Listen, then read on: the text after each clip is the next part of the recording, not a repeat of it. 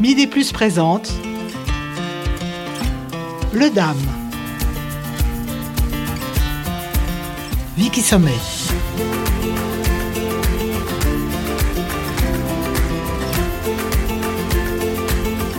Aujourd'hui, nous allons parler des pervers. Le pervers est-il parmi nous?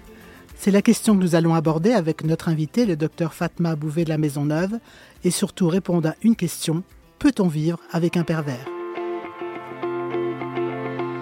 La personnalité d'un être et ce qui le caractérise lui donne une identité et une enveloppe protectrice.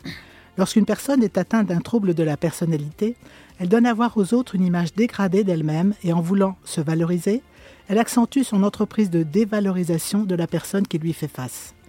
Les hommes sont souvent plus touchés que les femmes, et donc ce sont surtout elles qui seront confrontées à ces êtres en souffrance qui cachent un mal-être psychologique profond.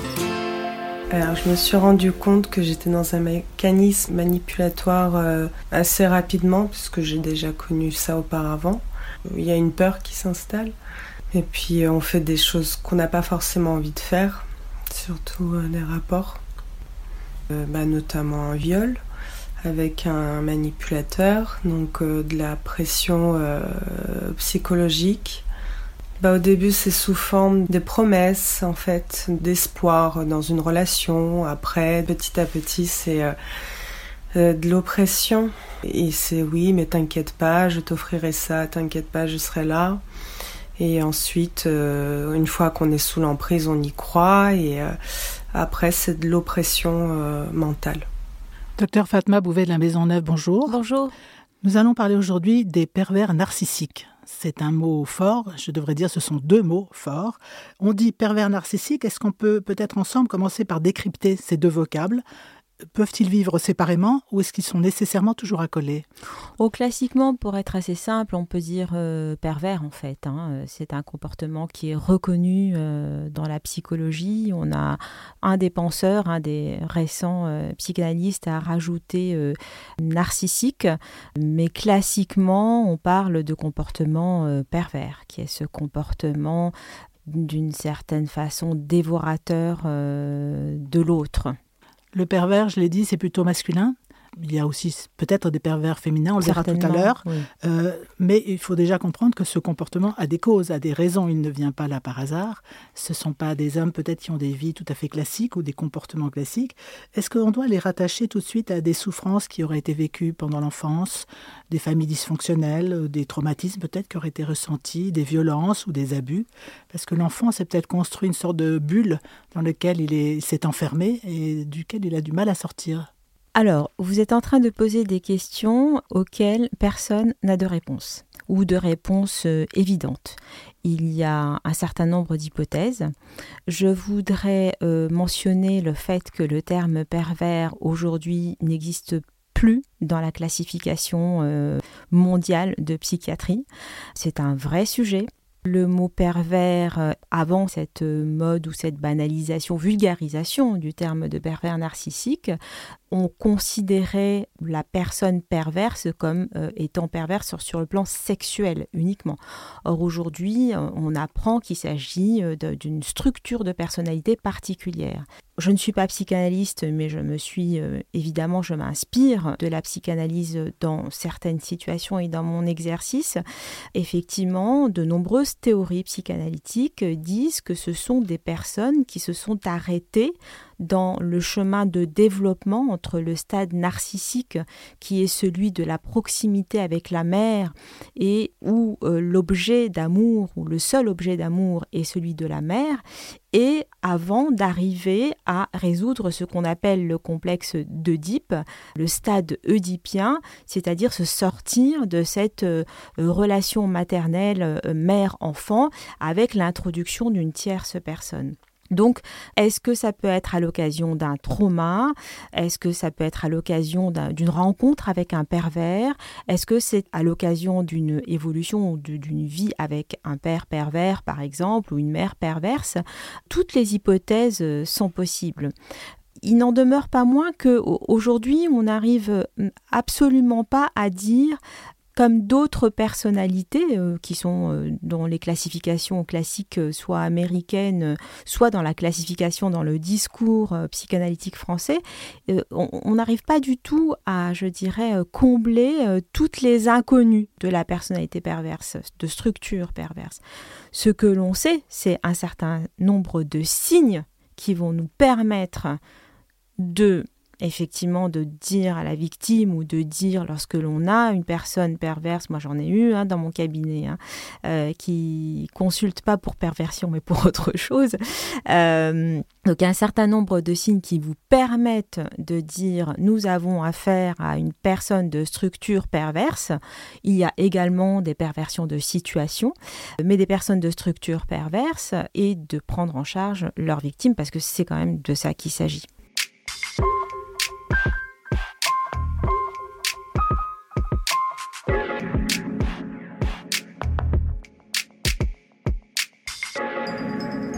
Fait, euh, ça tient aussi de mon éducation, euh, qui était très stricte et autoritaire. Donc quand j'ai rencontré mon futur mari, ex-mari, je pensais que cette autorité était normale, entre guillemets. Et hum, il était humiliant. Mais bon, l'homme est plus fort que la femme. C'était voilà l'éducation que j'avais reçue. Tout ce que je faisais était nul. Euh, j'ai rencontré euh, des personnes assez connues. Mais il m'a dit, mais non, il veut coucher avec toi. Voilà, il veut m'humilier, il veut simplement. Il m'a cassé en permanence. En permanence. Même devant mes enfants, devant les gens. Euh, par contre, devant le grand public, c'était quelqu'un d'adorable, profondément gentil. Quel gentil garçon, quel, quel vraiment. Mais quand on quittait le, ce fameux petit comité ou la famille, j'en prenais plein la figure, pour rien. Comment Pourquoi tu as dit ça? C'est nul ce que tu as dit. Pourquoi tu t'es maquillée comme ça? Pourquoi tu t'es habillée comme ça? T'es ridicule, euh, vraiment t'es ridicule. Et puis en plus, il avait un, sourire euh, presque, oui, méchant, mesquin. Et ça a duré longtemps et c'est pour moi devenu une normalité jusqu'au jour où je me suis rendu compte que je n'avais même plus le droit. C'est là que ça a déclenché. Je n'avais plus le droit d'appeler ma famille. Si j'étais au téléphone, il me disait euh, Bon, tu arrêtes maintenant, euh, tu fais à manger, euh, occupe-toi des enfants, etc. Je n'avais plus le droit, donc j'ai raccroché. J'avais peur de lui. Alors pas que pas une seule fois il a levé la main sur moi. Ce comportement de ce mari il est peut-être pas rare, il est peut-être significatif, ou ce sont, comme vous disiez, quelques signes de ce pervers narcissique. Est-ce qu'il y a des marqueurs très précis que vous, euh, médecin, pouvez reconnaître? Euh, On a évoqué en sous-entendu le charme, la séduction, la gentillesse vis-à-vis d'un personnel ou d'un public euh, qui n'est pas connu. Et puis, dans l'intimité du couple, là, il y a une autre manière de se comporter. Il n'y a plus d'écoute, il n'y a plus d'attention. Il y a une parole qui est facile mais qui est méchante. Hein, le mot est revenu deux fois. Jusqu'à peut-être mentir sur euh, ce qu'on ressent. Soit la personne qui est la femme, soit l'homme qui ment sur ses propres sentiments. Et ce témoignage est effectivement extrêmement riche. Ce que je conclus de mes différents entretiens, c'est que la victime du pervers est la raison de vivre du pervers. C'est-à-dire que il vit de ce qu'il fait à sa victime. Il squatte d'une certaine façon sa tête, son esprit, il la vampirise. C'est une sorte de parasite. Il vit de la psyché de l'autre et, des émotions de l'autre. C'est probablement une des raisons pour lesquelles, euh, justement, les autres ne l'intéressent pas. Donc, il paraît très très bien sous tout rapport. D'ailleurs, on a énormément de faits divers euh, nationaux et internationaux qui nous ont montré des hommes très très bien sous tout rapport et qui commettent des actes euh, pervers. Alors, ce qui est très intéressant, c'est que souvent, ce sont des femmes, si on parle d'un couple homme-femme, hein, parce que dans les couples homo aussi, il peut y avoir un pervers ou une perverse, dans, dans le travail aussi d'ailleurs. Ce qui est, qui est intéressant, c'est de réaliser que généralement, les pervers ne sont d'une certaine façon vides c'est quelque chose. Pourquoi est-ce qu'on a parlé de pervers narcissique Parce que le dans les pathologies narcissiques, il y a la dépression. Ce sont des personnes qui ont un état émotionnel qui se rapproche de la dépression, qui sont comme dans une sorte de sensation de, vide. et ils captent assez rapidement leur victime qui sera toujours très vive, très dynamique, très joyeuse dans la communication, dans les relations humaines, dans la générosité, dans l'hyperactivité, dans la vivacité, etc. Et petit à petit, et il l'isole de ça, parce que c'est pour ça que j'utilise le mot de parasite. Vraiment, c'est assez spectaculaire dans l'évolution de ces relations. Et lorsque la personne arrive à la fin en vous disant « je me sens vidée », et en fait, quand vous lui posez la question, vous dites, vous, dites, vous êtes vidé de quoi? Donc elle vous dira, je suis épuisée d'avoir eu à surmonter, à... Plusieurs m'ont dit, mes proches m'ont dit, ça c'est important, j'espère qu'on en parlera après. Les proches m'ont dit, mais attention, il t'a isolé, mais attention, il te dévalorise. Et moi j'ai cru que c'était vrai, que c'était comme ça, les relations de couple, etc. Et puis il me faisait du chantage, au suicide. Et, et quand vous dites, vous êtes vidé de quoi? Mais j'ai plus d'amis, j'ai plus envie de rien, il m'a isolée. Mais il vous a. Comment vous étiez? Vous étiez joyeuse Vous étiez. Oh là là, docteur, mais j'ai complètement changé. Avant, je riais tout le temps, je sortais, j'avais plein de coups de fil de plein d'amis, euh, j'avais plein de projets. Et ce que vous me dites là, c'est qu'effectivement, je me sens comme morte. Il m'a tout pris. Vous voyez? Et je pense que les personnes qui vont écouter et qui ont été victimes, moi j'ai été victime de pervers dans le travail par exemple, enfin je pense qu'il y en a qui se baladent un peu partout. Hein.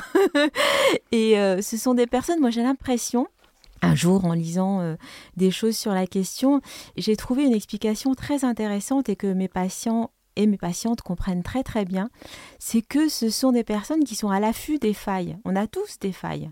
Et en fait, quand on est dans une relation normale, ben on, échange entre nos failles, c'est donnant-donnant, c'est avec bienveillance, etc. Mais eux sont à l'affût de cette faille, mais c'est pour y rentrer et squatter votre personne. Voyez?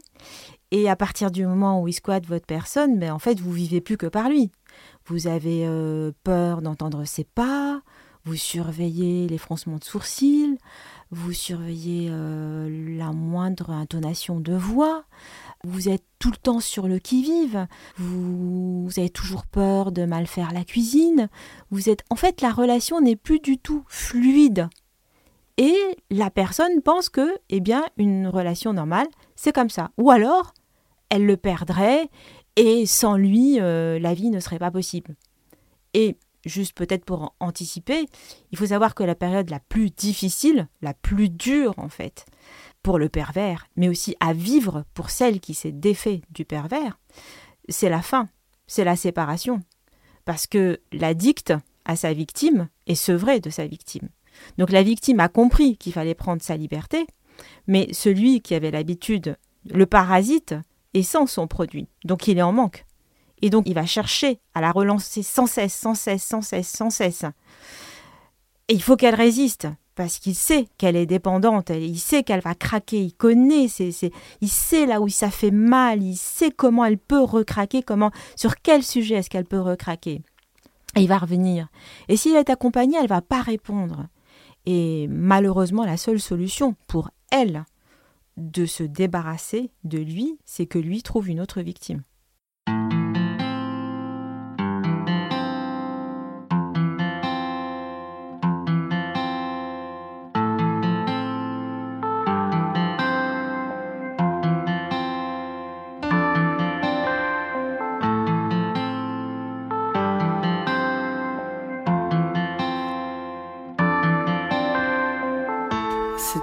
Des rapports euh, forcés, quoi.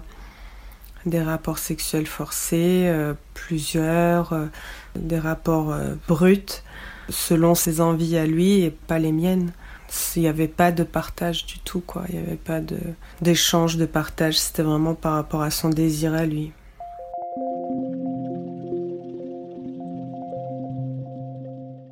Alors là, vous avez parlé de, des relations sexuelles qui sont difficiles. Vous avez parlé des femmes qui peut-être ont des faiblesses, des failles, vous avez dit. Euh, l'homme qui, en apparence, est fort, a lui-même des failles, bien sûr, et des faiblesses. On va pourtant dire d'une personne narcissique qu'elle se croit au-dessus des autres. Et elle le montre avec force. Mais en vérité, elle a peut-être euh, une relation dévalorisante d'elle-même, mais qu'elle ne veut pas le montrer, euh, surtout pas aux autres et surtout pas à son, sa compagne. Alors cette façade, c'est, ça sert à quoi? Mmh. c'est, ce que je vous disais, c'est-à-dire que ça a un lien effectivement avec cette sensation de vide, mais la façade, elle est aussi... Euh, là, je, n'aurais pas de réponse, euh, je dirais, psychodynamique ou psychologique euh, exacte à vous donner, parce que honnêtement, on n'en a pas, mais je pense qu'il y a aussi un support social qui permet, vous avez parlé de pouvoir, vous avez parlé de puissance, ces, ces signaux sociaux qui permettent aux hommes de se comporter comme ça. Et dans le dernier témoignage, il y a la, notion de pouvoir et de se sentir de domination, mais, mais c'est surtout le fait de faire des choses impunément, de penser que tout est permis. Là, je vais euh, faire allusion à, certaines personnalités euh, connues qui, euh, qui ont osé faire un certain nombre de choses, pas seulement sur le plan conjugal, sexuel ou autre, mais même sur le plan, je dirais, financiers, politiques, etc., et qui ont eu des comportements euh, de ce type où ils se croyaient véritablement au-dessus des, au-dessus des lois. Et ce sont des comportements pervers, c'est-à-dire mentir euh, les yeux dans les yeux en vous disant euh, je n'ai pas ci ou ça, alors que en fait la terre entière le sait et que cette personne-là pense que elle continuera à le dire impunément. C'est un comportement de domination c'est un comportement pervers qui euh, est mm, autorisé par euh, le rôle que donne la société à cet individu. Et c'est la raison pour laquelle Souvent, on me dit, mais est-ce que ça se traite un pervers? Est-ce que ça se traite un pervers? Ben, Jusque-là, euh, comme je vous le disais, la notion reste floue. Et puis, de toute façon, pour les pervers sexuels, il y a tout un tas de programmes qui sont euh, évoqués, mis en place, etc. Mais des conduites perverses de ce type, en fait, euh, euh, la seule solution, c'est la justice y compris dans le cadre conjugal, un homme qui bat sa femme ou qui maltraite sa femme ou qui la disqualifie en permanence devant les enfants, etc. Ça finit généralement, quand ça finit bien, hélas, je dirais, hein, même si le terme n'est pas adapté, ça ne peut se résoudre que par la justice. Est-ce que cet homme pervers narcissique se surestime? Est-ce qu'il croit vraiment qu'il est puissant? Parce que vous parliez de puissance et moi de domination. Est-ce qu'il a l'impression que pour réussir dans la vie, pour être ce qu'il souhaiterait être, il faut agir comme ça? Alors, votre question, c'est euh, d'une certaine façon, est-ce qu'il sait qu'il est pervers? En fait, on ne sait pas s'il sait qu'il est pervers, mais en tout cas, euh, il ne peut pas ignorer les dégâts qu'il fait autour de lui. Je ne saurais pas vous dire, et je crois que personne ne sait, mais il ne peut pas ignorer, et c'est parce qu'il en jouit que je pense qu'il ne peut pas ignorer. Mais il euh, fait un délit de ses actes ou de ses paroles? C'est une structure, ça se passe comme ça. C'est une évidence. Ça ose, comme dirait euh, un certain euh, scénariste. Ça, ça ose tout. En même temps, ce comportement d'agressivité, c'est quand vraiment en face, la réponse n'est pas celle qu'il souhaiterait. Donc, en cas d'échec, il, exagère, il va encore plus loin. Alors, au contraire, euh, en fait, ce qu'il faut faire face à un pervers, c'est ne pas lui répondre, c'est ne pas monter dans les échelons avec lui parce que c'est de la jouissance pour lui, parce qu'il sait qu'il va gagner. Quand on est face à un pervers, on sait qu'on est perdant. Donc, ce qu'il faut faire, c'est ce que je dis à mes patients, c'est rendez-vous lisse pour qu'ils ne puissent pas s'accrocher il va dire euh, c'était trop salé, le dîner était trop salé, je t'avais dit de, diminuer. Elle va lui répondre euh, mais j'ai diminué par rapport à la dernière fois. Oui, mais c'est pas assez. Mais jusqu'à quand tu veux qu'on aille? Est-ce que tu veux que ce soit pas du tout salé? Mais non, c'est pas du tout ce que je t'ai dit. Et en fait, ça n'en finit pas.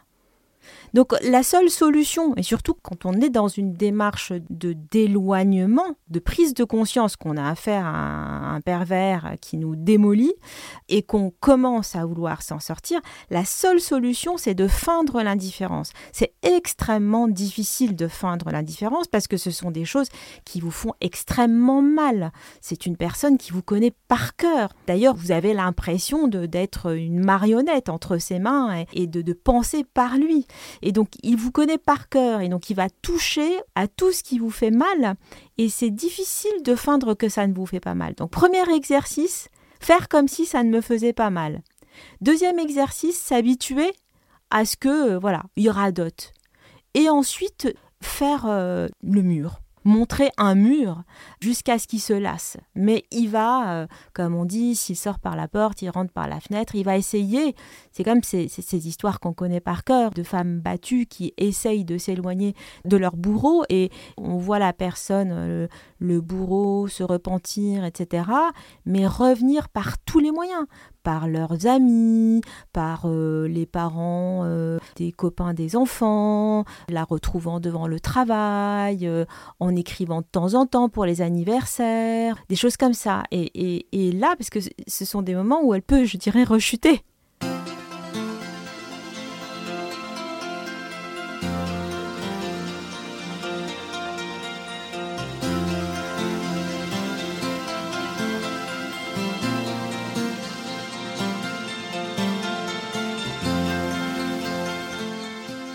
J'avais l'impression que c'était une personne plutôt euh, stable et droite euh, dans sa vie, quoi.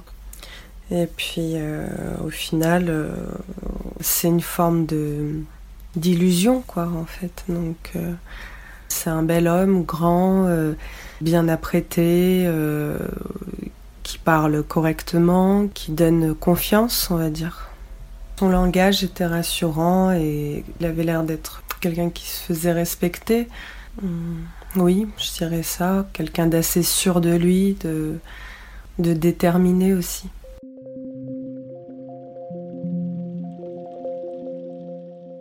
Est-ce qu'on peut vivre avec un pervers longtemps? Vous disiez que la seule façon de s'en sortir, c'était soit de faire le mur, soit de partir, si on y arrive. Euh, tout accepter, c'est pas possible au bout d'un moment, car on se perd soi-même.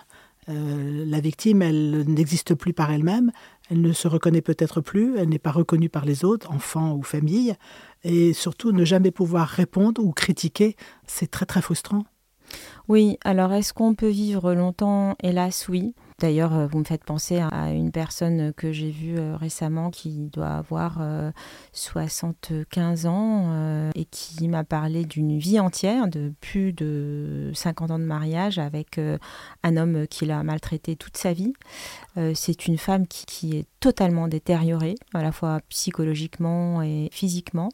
Oui, on peut, mais plus on en parle et, plus les femmes sauront reconnaître, ou, même les hommes, il hein, faut quand même voilà, le, mentionner, pourront reconnaître euh, cette douleur terrible hein, que l'on vit avec une personne qui vous rabaisse tout le temps. En fait, c'est cette personne qui, qui vous considère comme euh, moins que rien.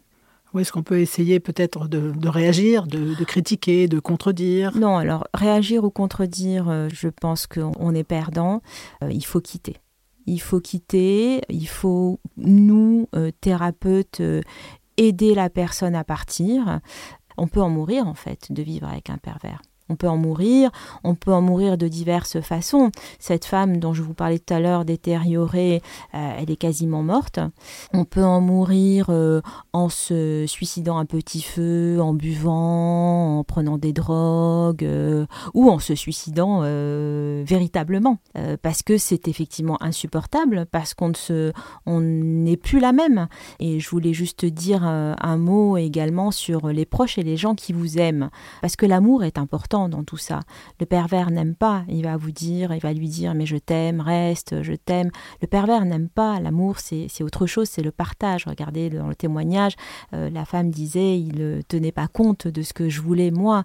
Donc c'est le partage, c'est le respect, c'est le respect de la liberté de l'autre, euh, etc. Et je dis très souvent euh, à mes patientes, lorsqu'elles sont en crise ou lorsqu'elles ont décidé de partir, que vous ont dit les gens qui vous aiment vraiment au sujet de cet homme ou de cet ami parfois. Hein, euh, qu'est-ce qu'ils vous ont dit et, donc elles ont évidemment terriblement honte parce qu'elles n'en ont pas tenu compte. Mais elles me disent euh, en fait depuis le départ, on m'a dit non, il faut pas. Et aussi autre chose, elles me disent en fait depuis le départ, j'avais moi ressenti quelque chose qui n'allait pas. Et je me disais, ça va s'arranger avec le temps, ça va s'arranger avec le temps. Et donc je leur dis, dorénavant, parce qu'on a eu le témoignage d'une femme qui a vécu deux expériences, et c'est vrai que deux expériences, une deuxième expérience, vous savez, l'attraper suffisamment tôt, je leur dis très souvent, à partir du moment où vous sentez que quelqu'un vous donne froid dans le dos, que vous n'êtes pas bien avec lui, pas à l'aise, que vous avez peur justement de ses gestes, de ses réactions, barrez-vous. Vous le dites de certaine manière en parlant du pervers et en parlant de sa victime, de sa compagne, qui a des moyens peut-être effectivement, c'est de fuir, c'est de partir, vous le dites, et puis peut-être d'essayer de se retrouver. En même temps, est-ce qu'on peut guérir un pervers? Est-ce qu'il peut changer? Est-ce que c'est vous, un médecin, qui peut l'aider? Est-ce que c'est la femme, les amis, la famille? Ou est-ce que c'est peine perdue? Bah, Jusqu'à présent, c'est peine perdue. Je, je n'ai pas lu ou je n'ai pas discuté avec euh, des collègues euh, euh, qui euh, aient mentionné la guérison. je vous ai dit, ça n'est pas reconnu comme une maladie, comme un trouble en psychiatrie, ça n'est pas mentionné. je regrette que ce soit pas mentionné plus souvent dans les analyses judiciaires, par exemple les affaires judiciaires ou même les affaires politiques. Très souvent, on a très clairement affaire à un comportement pervers et le mot n'est pas prononcé. Jusque-là, je vous ai dit avoir reçu des patients pervers dans mon cabinet, mais c'était plutôt dans le cadre d'une manipulation pour justement euh, par rapport à leur victime ou dans le cadre d'une manipulation à, mon encontre. Mais euh, je ne crois pas aujourd'hui qu'on puisse euh, guérir un pervers dans la mesure où il viendra jamais consulter pour mal-être ou alors un autre type de mal-être que vous pourrez éventuellement on en voit souvent dans le cadre des addictions ou des choses comme ça, mais le caractère euh, précis de la perversion, en tout cas moi je ne saurais pas. Et euh, je voulais revenir sur euh, quand on quitte je faisais le lien avec les femmes battues, où on estime à peu près au bout de 6 à, la sixième ou huitième fois d'essai de partir, où ça, on arrive à partir, à quitter. Euh, j'aimerais bien en fait euh, savoir, lorsqu'il y a violence psychique, au bout de combien d'essais on arrive à quitter son bourreau psychique. Et euh, c'est très très dur à, évaluer, ne serait-ce que parce que il n'y a pas, souvent il n'y a pas plainte, souvent c'est parole contre parole, souvent c'est oh mais tu dramatises, et puis la police, si on porte plainte, la police dira, enfin n'aura pas d'éléments euh, concrets, voyez. Très honnêtement, pour être très très rapide par rapport aux personnes qui nous écoutent, encore une fois, ils sont plus forts que nous. Voilà, ils sont plus forts que nous.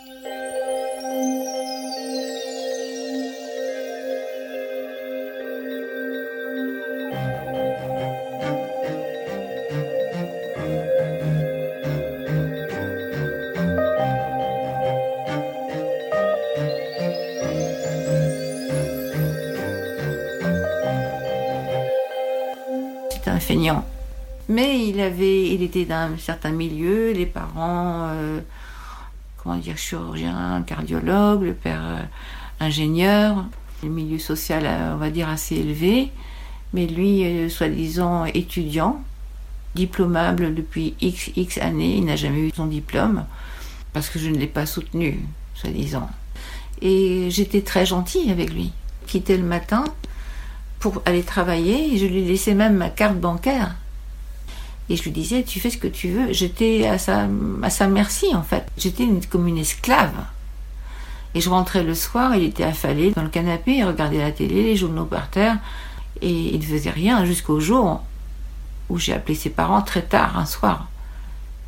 Parce que quand je me mets en colère, c'est très rare, c'est une fois par an peut-être. Mais là, ça a chauffé. Y a donc un décalage entre ce que le pervers fait et dit, entre ce que la victime fait et dit, et ce décalage, on ne le perçoit visiblement pas tout de suite au début de la relation. Ça vient peut-être au fur et à mesure, progressivement. Et après, vous conseillez que, de quitter cet homme, mm. de partir, euh, mais de sans montrer si possible ses faiblesses et sa dépendance, bien que le il pervers... Les il les connaît déjà. Voilà, il, a déjà compris tout de suite. Alors, est-ce que ce sont des personnes extrêmement intelligentes, finalement Pas forcément. Pas forcément, d'ailleurs, on retrouve souvent euh, des personnes, euh, parfois je dirais, euh, parfois dans leur comportement.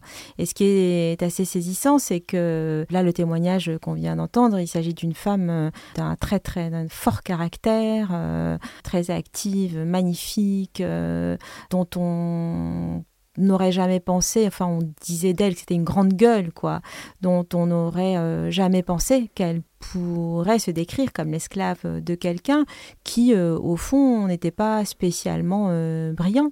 en tout cas de ce que je sais d'elle et de ce qu'elle m'a rapporté de ses comportements, je dirais c'est assez basique. C'est-à-dire qu'on n'est pas du tout dans la représentation du pervers diabolique qu'on voit dans les films, qui est en train de manigancer derrière son dos, etc. Le terrain est tellement facile pour lui.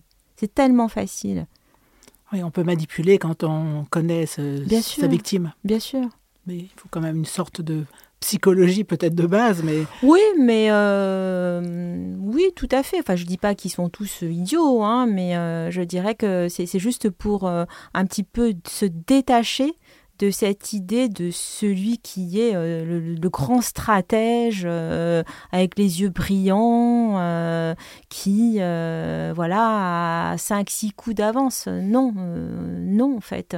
C'est pour ça que je vous disais tout à l'heure, il se sent au-dessus de tout. Donc parfois même, ce sont des choses qui se font dans l'immédiateté et qui n'a pas du tout anticipé et qui marchent quand même. Vous voyez? Il y a des femmes perverses aussi alors, il y a des femmes perverses, euh, effectivement. je, dois avouer que les femmes que j'ai, les personnes perverses dont je parle et que j'ai vues au cabinet sont des femmes. Mais je vois davantage de victimes d'hommes pervers. Elles sont quand même euh, plus rares. Certains euh, psychanalystes ont d'ailleurs dit que la perversion était masculine, mais c'est vraiment à prendre avec énormément de guillemets. en revanche, oui, elles existent. il y a des femmes qui sont structurées perverses, mais je vois de femmes, comme je le disais, de comportements euh, pervers dans une situation particulière, euh, manipulatoire, euh, euh, avec les enfants pour des questions d'argent, euh, ouais, ou, au travail. Je, vois oui, vous l'avez dit, c'est pas que familial, ça peut être professionnel également. Oui, voilà, les, les N plus 1, manipulatrices, vengeresses, je sais que ça existe. Vous avez dit que ceux qui viennent vous consulter, ce sont parfois des pervers mais qui viennent pas nécessairement pour la perversion elle-même. Ce sont, ça, lorsque je parle des hommes, lorsqu'on parle des femmes, ce sont effectivement euh, des femmes qui ont, souffrent de la perversion d'un compagnon. Et puis, euh, il y a peut-être aussi des familles ou des entourages qui viennent vous consulter. Euh, alors oui, on vient me consulter euh, des mamans, des mamans de femmes euh, me disent ma fille se est en train de dépérir parce qu'elle vit avec un homme, ses enfants sont dans une situation désespérée, etc. Et très souvent, les mamans, je, ne sais pas si je vais tout à fait répondre à votre question, mais je pense qu'il faut le dire, les mamans sont extrêmement vigilantes lorsqu'elles voient, lorsqu'elles ont compris que leur conjoint était pervers et qu'elles voient que les enfants commencent à avoir des comportements qui ressemblent à celui du père et elles sont tétanisées à l'idée euh, que leur enfant ressemble au père. Et là effectivement c'est un voilà c'est un chantier je dirais de prévention de la perversion. Je ne sais pas du tout si cette notion existe. En tout cas elle devrait elle devrait exister Docteur Jean Merci, euh, on est allé presque au fond des choses pour évoquer le pervers euh, ou la perverse. Non, on dit au masculin hein, uniquement. Euh, on n'a pas nécessairement des pistes de guérison ou des pistes de solution. N'empêche que c'est un homme ou peut-être une femme qui est difficile à repérer, surtout s'il fait un déni de lui-même et de ses comportements, vous l'avez dit. On a donc peu d'armes pour lui venir en aide. La justice. La justice. Doit-on conseiller à ses proches, vous l'avez dit, de s'en détacher, de partir, de s'en éloigner Ces personnes ne peuvent-elles vivre que seules dans une société qui ne les soutient pas? Mais vous le disiez, si ce n'est pas une victime, ce sera une autre victime, elles continueront. Ces questions n'ont pas toujours de réponse, ça vous nous l'avez bien dit, et le psychiatre est peut-être le seul qui peut les aider à vivre avec eux-mêmes, et encore, ce n'est pas tout à fait certain. Vous écoutez Bleu Dame, c'est présenté par Vicky Sommet avec le docteur Fatma Bouvet de la Maison Neuve, direction de production Marie-Hélène Cosset, Réalisation Patrick Champré. Studio Basement Production sur une idée de Fatma Bouvet de la Maison Neuve. Graphisme François Chantré. À très vite pour d'autres épisodes de Bleu Dame. Au revoir. Un jour, il était vraiment tellement odieux, méchant. J'ai eu les larmes aux yeux. Vraiment. Et je lui dis ah, Je préférerais que tu me frappes que d'entendre ce que tu me dis maintenant. Mais bien sûr, trop lâche. Parce que ce sont des gens lâches.